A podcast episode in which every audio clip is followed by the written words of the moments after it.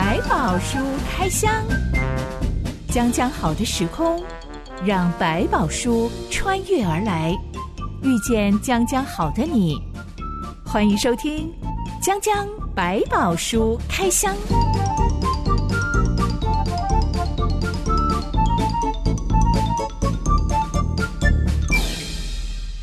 百宝书里有百宝，让知心和下凡哥为你开箱来挖宝。Hello，我是知心。Hello，下凡哥。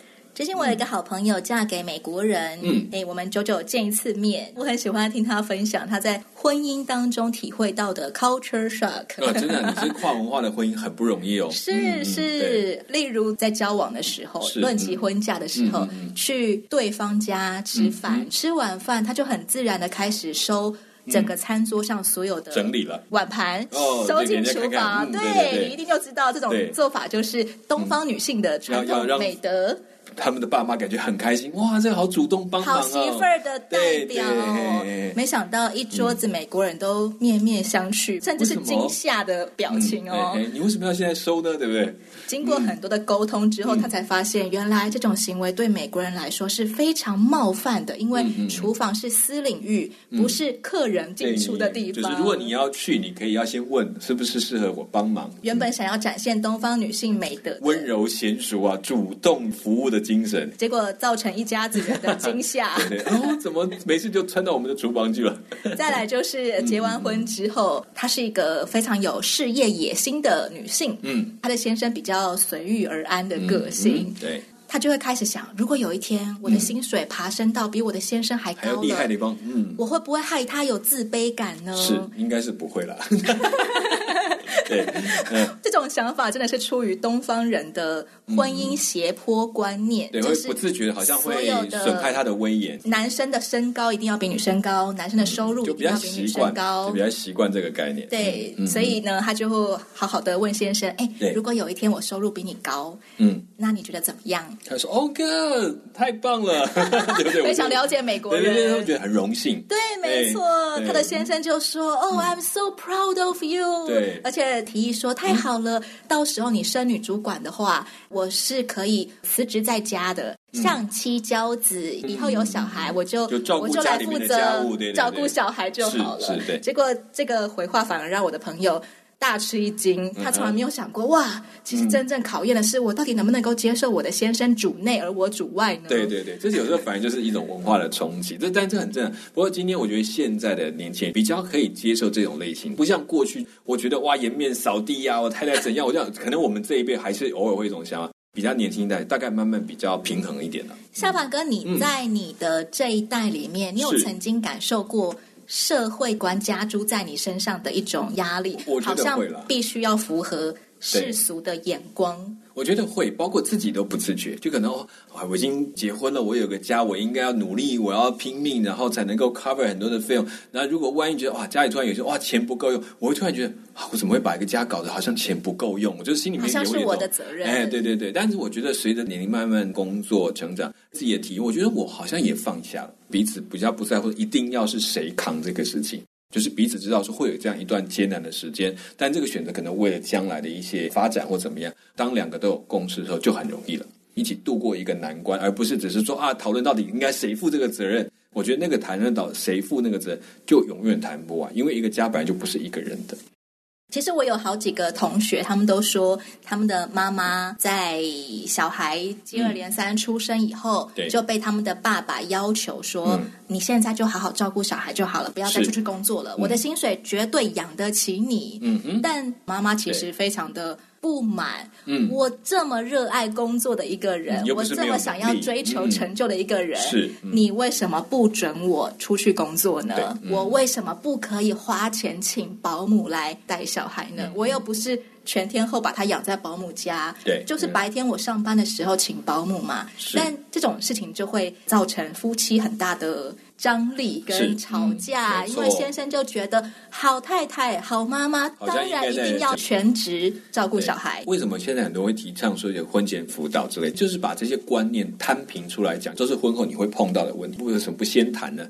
当那个谈清楚之后，也可以理解到底落差在哪里。在这个过程，免得你已经跳进去又再来处理，其实压力太大。不如你理解之后，不管做什么选择，你们都明白是为了彼此都已经有一个共识了，那是比较好的。讲讲白宝树开箱，我们今天要来开箱发生在古代以男权为主轴的一个社会文化当中，是竟然出了一群姐妹们勇敢争取自己的权益。嗯，相较于今天，真的是很有 guts 的一件事情。没错。这段故事记载在《民数记》第二十六到二十七章。一段音乐之后，我们来开箱。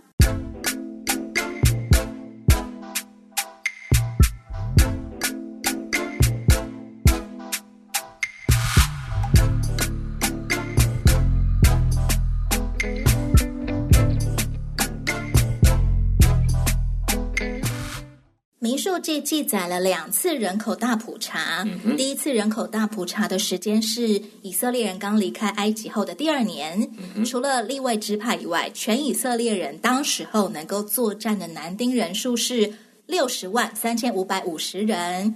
第二次人口普查的时间是以色列人离开了埃及，差不多过了四十年之后。这一次数出来，全以色列人能够作战的男丁共有。六十万一千七百三十人，比第一次人口普查的时候少了一千八百二十人。毕竟这四十年当中，他们好几次得罪耶和华，不是自寻死路啊，就是被击杀而死啊。对，嗯，其实只少了一千八百二十个人，算很恩典了。对，整个比例来讲是稍微低一点，当然还是很严重的事情了。但我们不能光只算人数少了多少，因为其实这两次人口大普查数的是完全不同批的人。嗯，没有错。当中只有两个人被重复数点，就是加勒跟约书亚。那、嗯、还有一批是大概当时二十岁男丁，到现在长得比较长辈了。上一代的以色列男人，因为他们坚持不肯进迦南地，上帝就让他们在这四十年的旷野旅程当中，一一的寿终正寝。嗯第二次被人口普查时所算到的男丁，嗯、他们算是在旷野长大的新生代的以色列男人了。嗯、青壮年的当年的少年都成年人了。只有加勒跟约书亚，现在他们应该堪称是全以色列最老的老男人。啊、对，长老啊，因为他们两个四十年前曾经担任过探查迦南地的侦察兵。嗯，当时候其他十个侦察兵都相信。迦南人比我们高大，我们一定赢不了他们，我们才不要去迦南地。没错，只有迦勒跟约书亚两个人深深相信，只要信靠跟随耶和华，他说我们能赢，我们就一定能赢得那地。Mission impossible。嗯、所以耶和华就让这两个男人活着亲眼看见迦南地。嗯哼。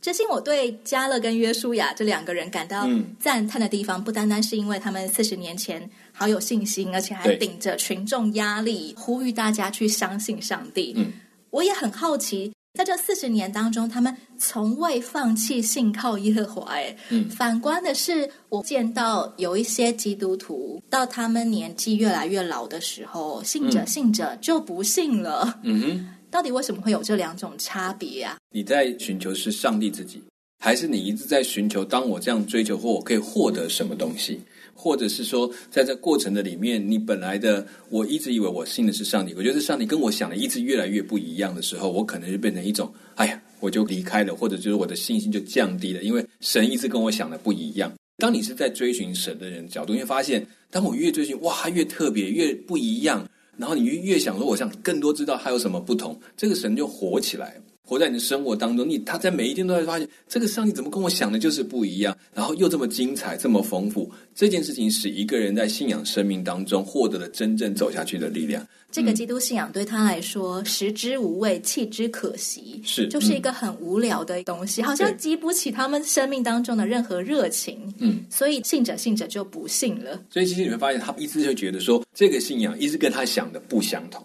不是他要的样子，我的期待。对，然后或者我看到就是，你看这是对狗屁倒灶的事情，我一直在看到人的这件事情。你说我看到这一群跟着少年这么糟糕，或者这么不够好，就觉得啊，越来越失望。然后就算了，教会也不过就是这样。我可能也落入了无力感，没有问自己说，那你怎么跟随这个上帝？那上帝带来的教导，你在你的生命当中有坚持的继续走下去吗？还是你一直看着说，哎呀，看他也这样，他也这样，干脆我也这样，我就摊平就好了？还是你说我不要像那样，我想要跟着他跑，我要看他怎么做？你就越跟越看得清楚，你的眼睛只定在那个上面。所以当别人都失败的时候，你反而跟我说：“哎呀，我千万不要这样子走错路了，我应该抓紧他。”那个过程让你更多的看见了上帝。我觉得这是一个基本心态上的差异。所以有很多人进了教会，他可能眼睛一直盯在别人怎么对他。其他的这个人怎么来表现？哎呀，不像上帝！哎呀，你们都没有对我好，你们怎么有像上帝讲的那样的爱我？那种他就会落入一种根本没有打算跟随上帝，只是想跟随一个有人可以照顾我，有人可以体贴我，有人可以帮助我，然后把我看重。我一开始就没有把上帝放在我的心里面。民数记第二十七章记载了一桩马拿西支派的案件。嗯，有一家五个姐妹来向摩西陈情说：“我们的父亲死在旷野，他不与可拉同党聚集攻击耶和华，是在自己最终死的。他也没有儿子，为什么因我们的父亲没有儿子，就把他的名从他的族中除掉呢？求你们在我们父亲的弟兄中分给我们产业。”嗯。原来他们家没有兄弟可以来继承爸爸的遗产，嗯、是，嗯、所以他们想要以女儿的身份来申请继承爸爸的遗产。是，但这种事情在以色列人当中史无前例。嗯，族长只好把陈情案件呈到摩西那里。对，嗯、而摩西又呈到耶和华那里。我觉得惯例差距太大。听这五个姐妹的陈情词，她们真的是不卑不亢哎。嗯。不是那种太过激进啊、愤慨呀、啊，是、嗯、也没有因为我们是女生，然后就自己气短、自己委屈那种感觉。他们其实，在那个时候的环境，当他们敢提出这个要求，都已经对当然是大不敬，所以他们也是非常勇敢的。就是当他们用一个智慧的方法、适合的言语，以当时来讲啦，今天可能我们女生就觉得哇，愤怒，直接去告他算了。但是，但我想我们要回到那个时代里面，对他们来讲，他们懂得这件事情非同小可。但是还有很重要的意义，对他这个家族来讲，因为他们并不是为了钱的问题，不是为了这个土地的问题，他为的是爸爸的名，就是我们这一族的名会不会被消失？如果没有翻案他们现有的法律的话，嗯，爸爸的遗产原本应该要归谁？家里应该有长子或者其他的叔伯或者其他的这些旁系的要代为处理。可是呢，因为这样代为处理，经过几代之后，他就不见了。这一个家的家脉就不见，所以他们其实担心爸爸的名声。我们在这一脉不见了，怎么可以在名字里面消失呢？可能用这个角度在思考，就会发现这两个、这几个女孩子，她们这样的提出来，不是让我们哦分家产没有分到女生这个议题，她这份是他们不希望这一个在上帝里面的一个家族消失。我觉得这份心意才是真正重要，才会能够一层一层都要提上去，而不是看说你们是不是贪心啊？如果一个愚蠢的判官，哎呀，你们贪心啊，你们女生也要抢什么抢？留名声的事情比这些地还重要。他这边做了一个很好的示范，这些的所谓的领袖们，其实他们不是不能裁决，但他们似乎不敢滥用自己裁决的权利。当他听到一个很重要的东西，他觉得这个理由很棒、很充分。但是呢，我们现在原本就有这些规矩，你也要考虑到那其他人怎么看这件事情，所以他们干脆很慎重的是，那看看摩西这边什么想法，而摩西也只能跟上帝来讨论这个方法怎么去改。从神的决定而改变的时候，其他的人就不用再多说话，你不用一直跟我讲传统，你不要跟我一直讲说我们习惯是这样。旁系的人想要来争取这份的利益的时候，都可以靠这件事情来厘清说，不，上帝看重的到底是什么。其实这种案例哦，是帮助我们曾经在很多律法上。乍看之下，以为修订的很完整，其实有很多漏缝是在不同的人身上，靠案例帮我们去修订更好的方式。所以，他其实用这个案例来帮助以色列重新看，当这个遗产碰到问题的时候，真正最好的公平是什么？这招法案也可以被称为是西罗非哈女儿们法案。是没错。耶和华的裁决结果是，嗯、西罗非哈的女儿说的有理，你定要在他们父亲的弟兄中把地分给他们为业。要将他们父亲的产业归给他们，你也要小谕以色列人说：人若死了没有儿子，就要把他的产业归给女儿；他若没有女儿，就要把他的产业给他的弟兄；他若没有弟兄，就要把他的产业给他父亲的弟兄；他父亲若没有弟兄，就要把他的产业给他族中最近的亲属。他便要得为业。是。这样做以色列人的律例典章，是照耶和华吩咐摩西的。以当时候的中东地区来说，这条遗产继承法算很前卫、很先进吗？嗯，我觉得它这方面有先进，因为特别是女子被纳进来。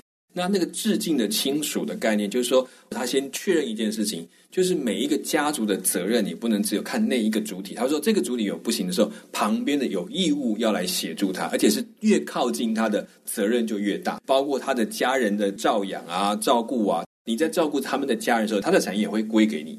但是归给你不是永远的，是你照顾完，整他们有后裔之后，就要还给他们。他其实在这个致敬的亲属的这件事情上，上帝定了一个规则，让他们可以依循他。只要关系越近的要负责，但这里面还包括的女生。以前是真的在这个帮是把直接排除掉，就丢给他们的旁系的亲属就拿走了。这些致敬就不是拿去自己就变成自己的，而是为他延续。当时候以色列人，呃，就是要怎么样有一个公信力，嗯、就是把耶和华上帝的裁决搬出来，嗯，嗯套用在我们现代人处理家务纠纷的时候，嗯，就不是这么一回事了，嗯，嗯不是每个人都像我一样相信耶和华上帝的，是，嗯，那我要怎么样去裁决家务事纠纷呢？嗯、呃，第一件家务事不太需要我们去裁决了，就是以现在的状况来讲，我们去裁决这件事情，其实我都觉得很危险。这个清官难断家务事嘛，这次讲自己家的都有理说不清了。对对，你叫一个第三者来，就是更可怕的一件事情。还有就是说，有时候家里的纷争不是在谈理，道理就算讲的再好，对不起，其实心里过不去，那个才是问题。所以有时候家里面真的在处理，是我们之间的关系破裂了。所以当我们碰到这些问题，就变成用利益的切割，什么好像达到一种平衡。其实最可惜就是当财产分完了，关系也结束了。我曾经租过一个房子，嗯，住进去之后，隔壁的邻居才告诉我说。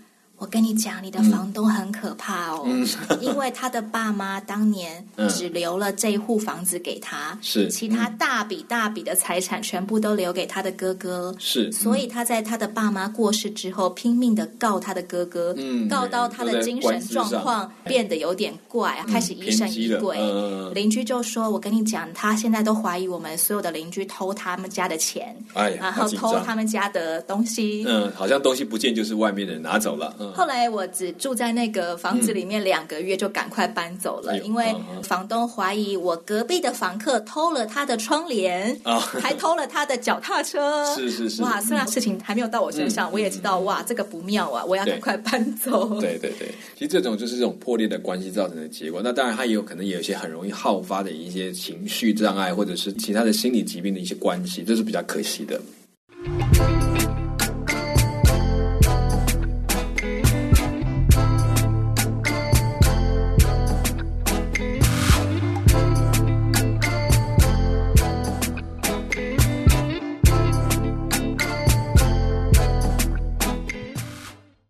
西寿终正寝的时间到了，上帝要他爬上亚巴林山，远远眺望迦南地。嗯，因为先前摩西在寻的旷野，他要解决以色列人的缺水问题的时候，没有按照上帝的吩咐。只要开口命令磐石出水就可以了。嗯哼，当时候摩西用木杖敲打磐石两下。嗯，所以上帝不准摩西进入迦南地。是，现在上帝让摩西上山，你可以远远看见那块土地，是也算是要让摩西安心吗？嗯，我觉得其实也是让他了解，就是说这个事情你已经尽了一份责任，我也让最后的这个结果你可以看一下，它将会发生在什么地方。我觉得这是上帝一方面满足他的心意。也表达了上帝其实并没有对他有这么大的一个愤怒，他其实也在这边承担了一个当领导者必须担负的那个责任，所以他面对他不能够进去。那另外也就是说，在这里其实也是一个告别的机会，等于说跟这个任务正式的做了一个结束。我很常看见有一些领导人在应该要卸任的时候，是、嗯、他们没有卸任，不是因为他非常的勤劳，而是因为他非常的不放心，是，所以他没有办法积极的去找一个接班人，而是自己拼命的一直做下去。嗯，在已经应该要交接的时期，对，因为他的不安心、不放心，最后。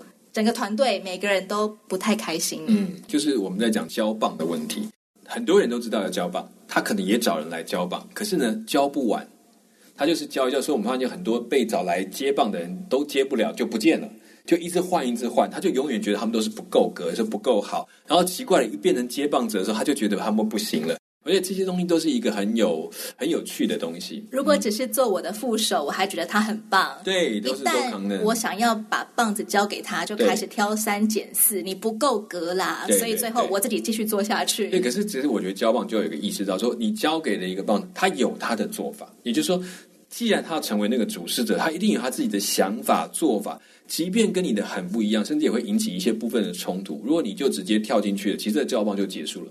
就等于说，你又拿回，因为你的概念的交棒是完全按照他的 model 来去做，或者你有什么想法，就来请问我，他会告诉你怎么做。这件事情就变得不是交棒，你只是找一个替你工作的人，或者听你话的人，这就是很可惜的地方。有一天，夏凡哥也必须要卸任，是要交棒，因为你也是一个团队的 leader。嗯哼，你现在会有为这件事情做什么心理预备吗？或者是你怎么想着有一天你一定会交棒这件事情？我觉得一定会交棒，而且可能不是太长远以后的事情，可能是眼前的事情就开始要预备。五年内都有可能，就是你不能思想，甚至我会觉得说，都有可能有一天你突然被换了，有人要来接这个手。是不是也 OK？就是心态上要明白，本来没有一个位就是永远是给你的，但是你在每一天就尽力去做。但是如果有合适栽培的人，或者是先不要讲你要培养哪一个人，我觉得也不用刻意，但你去培养每一个人，让每个人都能够独当一面。这个机构在你面前，等你离开的时候，每个都是很健壮的就够了。那至于接下来会是谁做？我觉得对我来讲，我是很开心的。说好，我就交给你，因为我有很多我自己也想去做的事情，我 就可以乖的去做了。上帝到时候也对夏凡哥有别的安排了。嗯、对，就是说，其实每一个任务都是很重要。只是说，如果表示交棒了，对我来讲，我也就是交出去了。那我就好好的去面对我接下来的路，让这条路让那个新人好好的去面对，这是更重要的。摩西主动向上帝求一个接班人，嗯，上帝就挑了约书亚这个年轻人。是，嗯、不过难道摩西以前从来都没有把约书亚培养成副手吗？嗯，其实约书亚是一直跟在摩西的身边的人，所以他其实都一直在学习。就是摩西的一言一行，可能比较我们过去的概念，他就是师徒。从摩西进入那个帐篷的，他就约书亚就站在门口帮他守卫的那件事情，你就知道说他是等于说他尽他的能力，不断的跟着这个老师学习他跟上帝的关系，或者是他的行事为人等等。所以其实他早就已经传承了相当多，而且这时候的约书亚已经有相当的年龄了，也算相当的成熟。我相信这过程当中，摩西也曾经委任他，可能跟很多的领袖们一起去服侍或工作，所以他其实已经有相当的代表性。我想约书亚一定不是存心要来当领导人的，他可能只是非常的敬仰摩西，嗯哼，这个大家长，所以他很有一个热忱，一直跟着摩西在旁边打点，嗯、在旁边也观看，对。也学习。而且很重要的是，他在表现他的一个，就是我们可以说，他真的就像你刚刚讲，他不是因为摩西的，他真的太棒了，他有一个他对上帝的心，他相信这是上帝的仆人，他要保护上帝的仆人的概念，还有这一路上的。起起伏伏里面，他似乎一直没有动摇过，他就一直相信摩西就是他的领袖，就是上帝为他们预备的。所以这件事情，其实他学到最大是跟上帝的关系。所以接下来要接着，你会发现他之后的一个行动，他都会回到我怎么去寻找上帝，怎么跟上帝一起同行。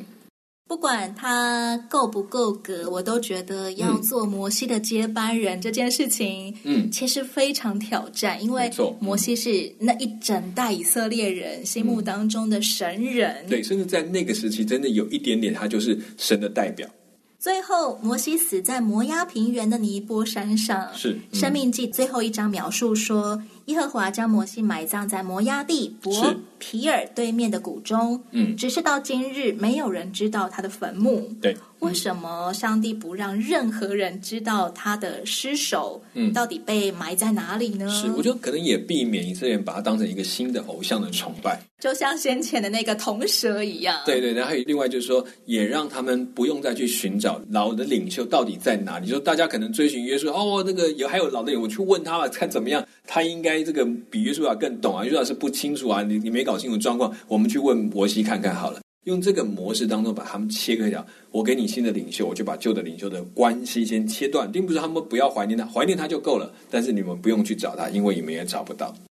到了新约圣经犹大书，嗯，又再一次提到关于摩西的失手的事情，嗯，在犹大书里面说，嗯，天使长米迦勒为摩西的失手与魔鬼争辩的时候，嗯，尚且不敢用毁谤的话罪责他，只说。主责备你吧。嗯哼，这段话是什么意思啊？那其实有点像他们的概念说，说因为没有一个艺人嘛，没有人是完全良善的，有点像是说这个撒旦过来控告说，这个人应该属于我的，他其实不完全，他等等等，就是用各种方式来跟上帝说，这个人不属于你，因为他根本没有按照你讲那样，只是你袒护他这种概念，然后在这个当中争论，类似这种概念来说，也抢夺这个人的。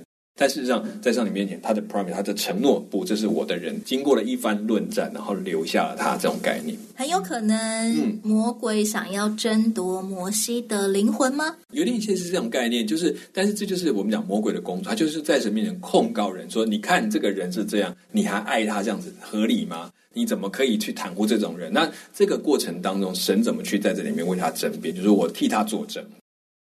所以这边说的是，连天使当中的班长，嗯，米迦勒，嗯，都不敢对摩西的灵魂到底归属谁做出裁决，嗯，因为只有上帝可以决定，嗯，摩西到底归去哪里。这倒不是上帝，只是在他在跟魔鬼争辩的过程当中，他呢也要谨慎他的言行，他不能因为这个魔鬼很坏，他就开始用恶言相向，就是用一些诽谤的言语去说话。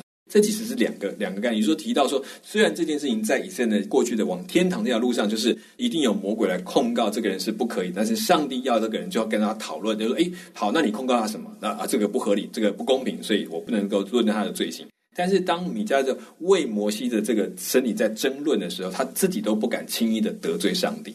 就是用言语上用那些不对的话来去争论，虽然他站的是义正言辞，我是为对的事情争执，但是我也不可以因为这样就用了不好的言语，然后用不对的方式去争论。我们死了之后，嗯、我指的是在地上断气之后，是、嗯、我们也会面临好像。黑暗与光明的争夺战吗？呃，这个东西是因为在这里没有很明，就是我们没有找到一些很足够的证据，或者甚至在圣经里面也没有明确表达在死后那个上帝的坛前我们的审判的样貌。但我们只知道，这就好像一个审判的过程，会有恶者会说你做过什么事情，但是上帝会说他成为什么样的人，他我用什么样的方式来埋赎他，因为上帝是公义的，他不能因为哦我爱他我就袒护，最后没有事不，他他一样，他说我们也是首先受审的。也就是让我们要明白我们的生命的问题，以及上帝用什么方法买赎我们，所以才会说，当基督的保险，我们所信的保险，使我们得救，我们才有那个去说，对我不完美，但是上帝已经先为我付放下了这个东西，所以未来我知道有不完美的，但是还好有基督的血为我们拯，成为我们的拯救。摩西死的时候年一百二十岁，眼目没有昏花，精神没有衰败。嗯。也可以看出，摩西的人生走到尽头，实在是上帝特意接走他，是而不是因为他老到已经走不动了啊，不能做事了才走的。生命记里面说，嗯、以后以色列人中再没有兴起先知像摩西的，嗯，他是耶和华面对面所认识的。是为什么上帝没有再兴起任何像摩西一样的神人呢？嗯。其实一方面也强调他的权威性，就是他传承的那个讯息的权威性；另外一方面，其实也让我们明白，你已经有摩西带领过这些经验了，你还要听谁的？后来耶稣也谈到说，如果你们要看神迹，对不起，除了约拿拿这个这个在鱼腹里面三个神迹就没有。然后说你们要听什么吗？其实呢，摩西的律法你们都不听，还有什么你们会听的？这种概念就在强调，就是说，其实已经预备好了，那你们就用这个前人经验来记住，然后来学习就够了，不需要再有一个人像他这样，你们也可以透过他的经验，透过他的路程认识这位上帝了。不需要再有像摩西一模一样的人了，嗯、因为每一个人都需要学会去尊敬摩西背后的神，对，还有去听那位神的话，对，明白神的心意。嗯，这里就讲的信心的功夫，因为我信了，所以我才觉得说，好，既然你传承过来，我不需要你再跟我讲一遍，我就用信心去领受，然后学习。一代神人摩西就这样子没有轰轰烈烈的谢幕，而是 静静悄悄的谢幕了。是，嗯，新一代以色列人即将度过约旦河，迎向他们父亲当年不敢迎向的挑战——迦南地。是，下一回将将百宝书开箱，让我们来开箱新世代的以色列人，还有新世代的领导人是如何鼓起勇气，信靠跟随耶和华。我是真心，我是小凡哥，我们下回再见喽，拜拜，拜拜。